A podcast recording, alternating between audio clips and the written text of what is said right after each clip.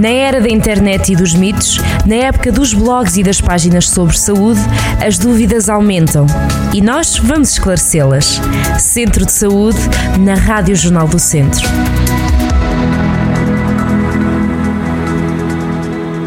Sejam muito bem-vindos a mais um Centro de Saúde. Hoje vamos falar sobre exames de rotina. Para isso, vou ter a preciosa colaboração da doutora Carolina Calado. Ela está na OSF Alves Martins, aqui em Viseu, no prédio Alto da Caixa. As pessoas assim conhecerão melhor.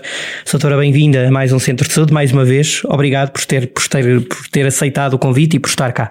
Como está? Obrigada eu. Estou bem, obrigada. Doutora, hoje vamos falar de exames de rotina. O que é que são exatamente?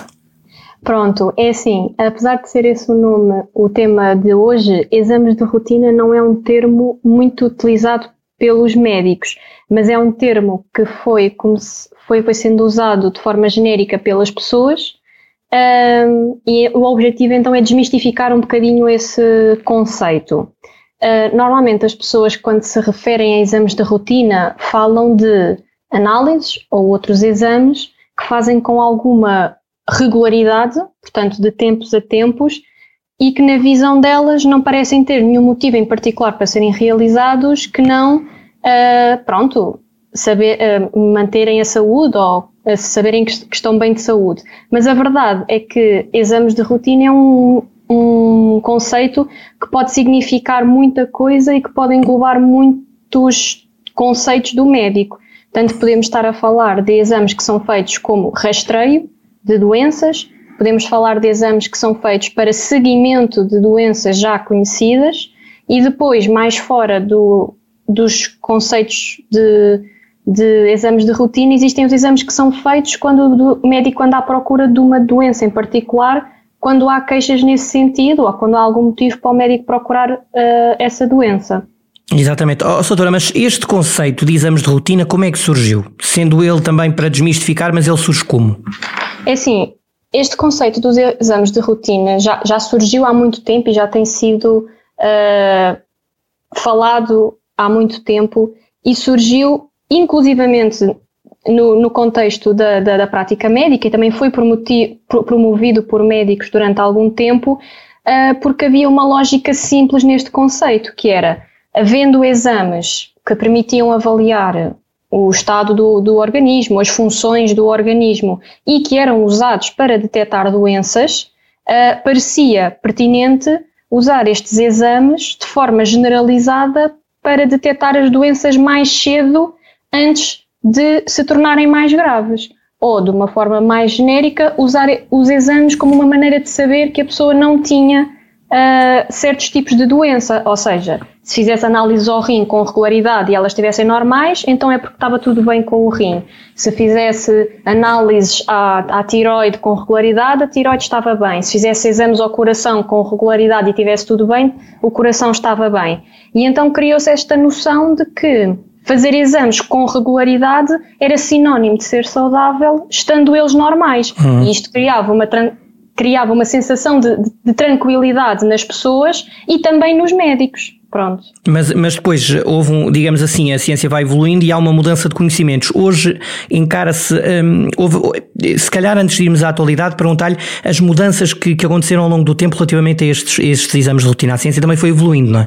Exatamente. E não foi só a ciência, mas também foi possível uh, avaliarmos o impacto que tem uh, num indivíduo ou numa população fazer exames uh, de forma uh, rotineira, de forma genérica, só para pesquisa ou para exclusão de doenças. E então, com o tempo, a visão que os médicos têm uh, destes chamados exames de rotina mudou por vários motivos.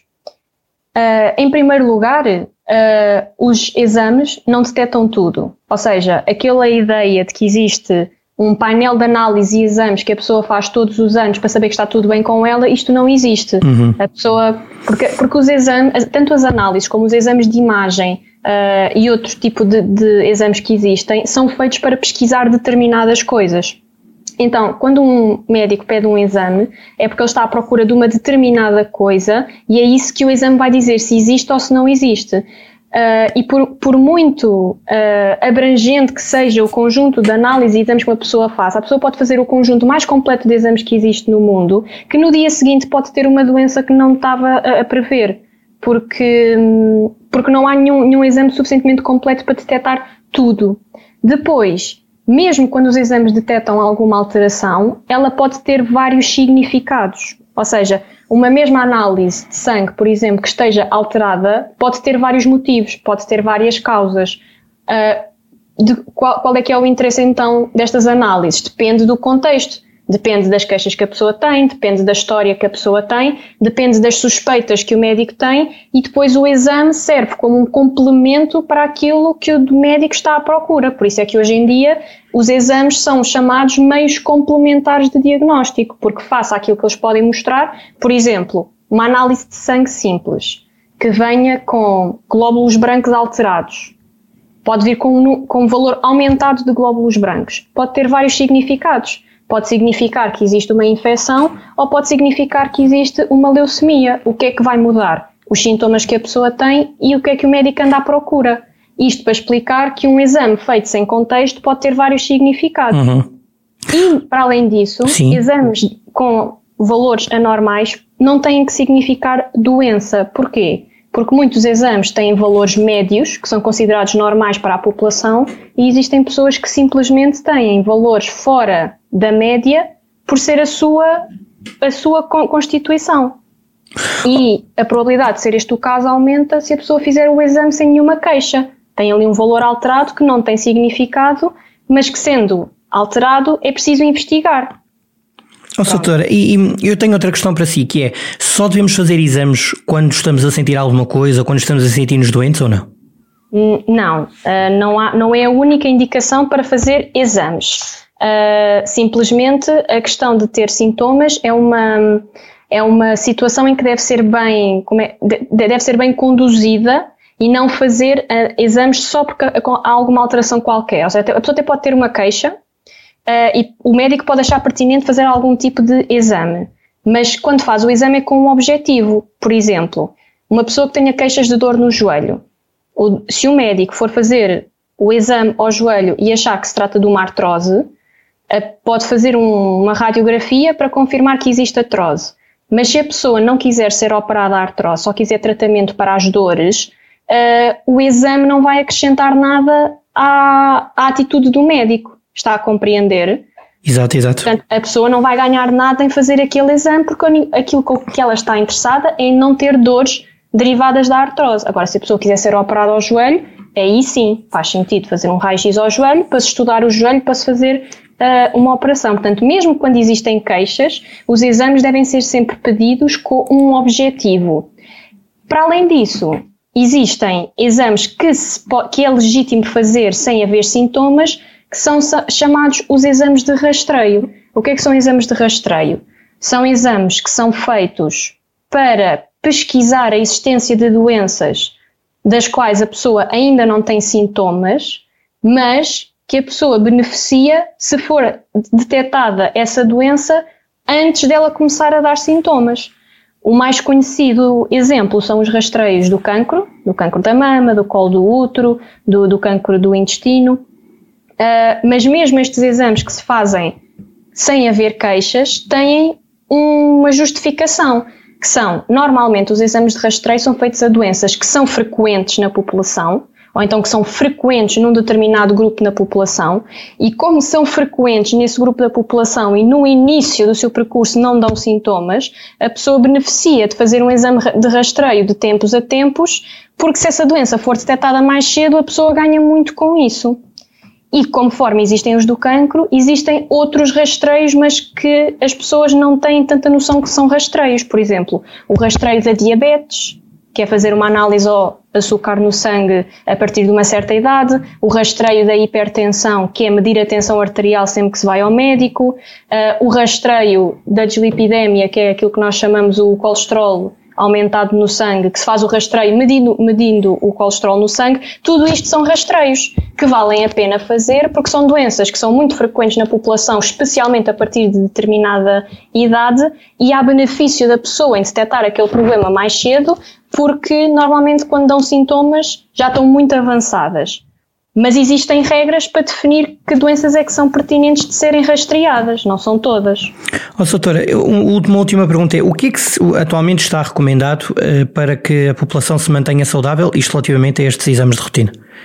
É assim, uh, hoje em dia o, o paradigma da medicina, sobretudo nos centros de saúde, que é aquilo que chamamos de cuidados de saúde primários, uh, mudou um bocadinho para o conceito de medicina preventiva, ou seja, em vez de fazermos exames regularmente, sem haver um contexto clínico uh, para detectar as doenças numa fase inicial, o que se faz é promover um estilo de vida saudável para prevenir que estas doenças apareçam. Ou seja, em vez de estar a, a fazer uh, radiografias de, ao peito todos os anos, tentamos uh, falar do tabaco com toda a gente, se percebemos que é um doente que fuma, tentamos ajudá-lo a deixar de fumar, em vez de estar sempre a fazer análises ao fígado, tentamos perceber quais é são os hábitos alcoólicos das pessoas e se forem muito aumentados, tentamos que eles diminuam os hábitos alcoólicos.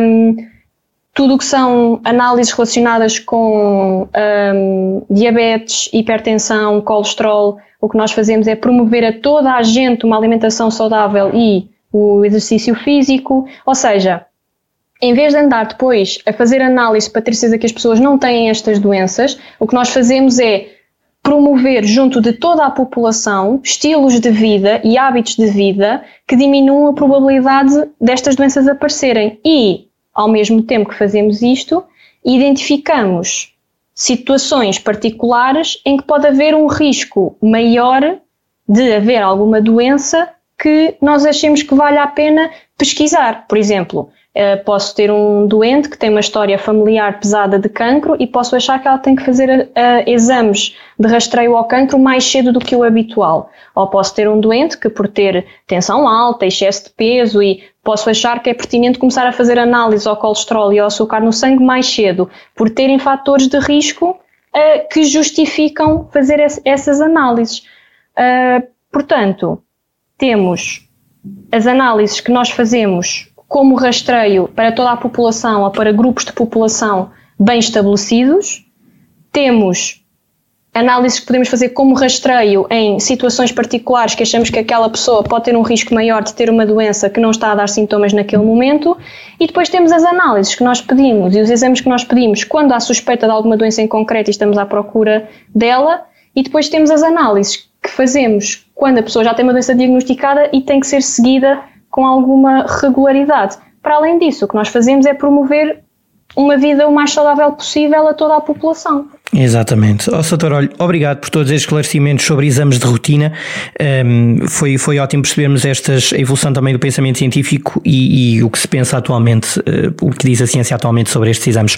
Obrigado e até à próxima. Obrigado, Soutora. Obrigada. Saúde a todos, até já. Ficamos então com estas dicas muito pertinentes sobre exames de rotina. Este programa naturalmente ficará disponível em podcast em jornaldocentro.pt. Até a próxima. Centro de Saúde na Rádio Jornal do Centro.